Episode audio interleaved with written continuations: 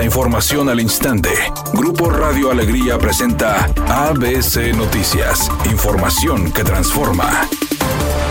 ¿Qué tal? Muy buenas tardes, esta es la información. Con el fin de que un mayor número de contribuyentes cumpla sus obligaciones, el Servicio de Administración Tributaria anunció la ampliación del plazo para presentar la declaración anual de impuestos del ejercicio fiscal del año anterior, por lo que ahora las personas físicas tendrán hasta el 2 de mayo para hacer este trámite. Cabe señalar que en el caso de cumplir con el pago y resultar con saldo a favor, el fisco te hará un depósito de manera automática siempre y cuando no rebase los 10 mil pesos que fueron puestos como límite por parte de las autoridades autoridades.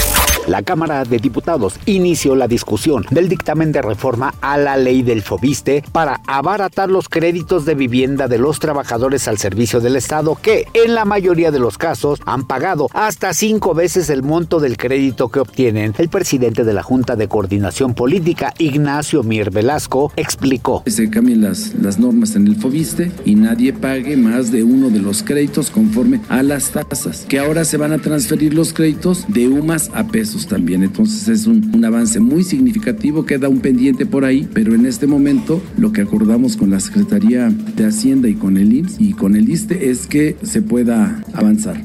Editorial ABC con Eduardo Garza. En el Congreso local, el PRI y el PAN ya perdieron piso y realidad. Ahora buscan aprobar leyes y ellos mismos publicarlas sin la intervención del Estado y esa actitud viola la Constitución, es una postura grave y peligrosa de los diputados del PRIAN. Un ejemplo claro es que los legisladores del PRI y del PAN por decreto buscan quitarle al Ejecutivo el Instituto de Defensoría Pública y dárselo al mismísimo Poder Judicial, es decir, que los jueces se encarguen de los defensores públicos y que los jueces le digan a los defensores cómo y hasta dónde defender a un ciudadano. Eso dejaría en indefensión a miles de neoleoneses que permanecen en litigio. Así están actuando en blanco y negro los diputados del PRIAN en Nuevo León, al menos esa es mi opinión y nada más. Los rayados van a enfrentar a Mohamed buscando tumbar el récord de puntos que Mohamed implantó con el equipo de Monterrey. Monterrey tiene en este momento 37 puntos. La mejor temporada en la historia de los rayados la hizo Mohamed con 37 puntos. Viene Pumas con la obligación el fin de semana de sacar un buen resultado para poderse calificar al repechaje y Monterrey buscando mejorar, quedarse con una nueva marca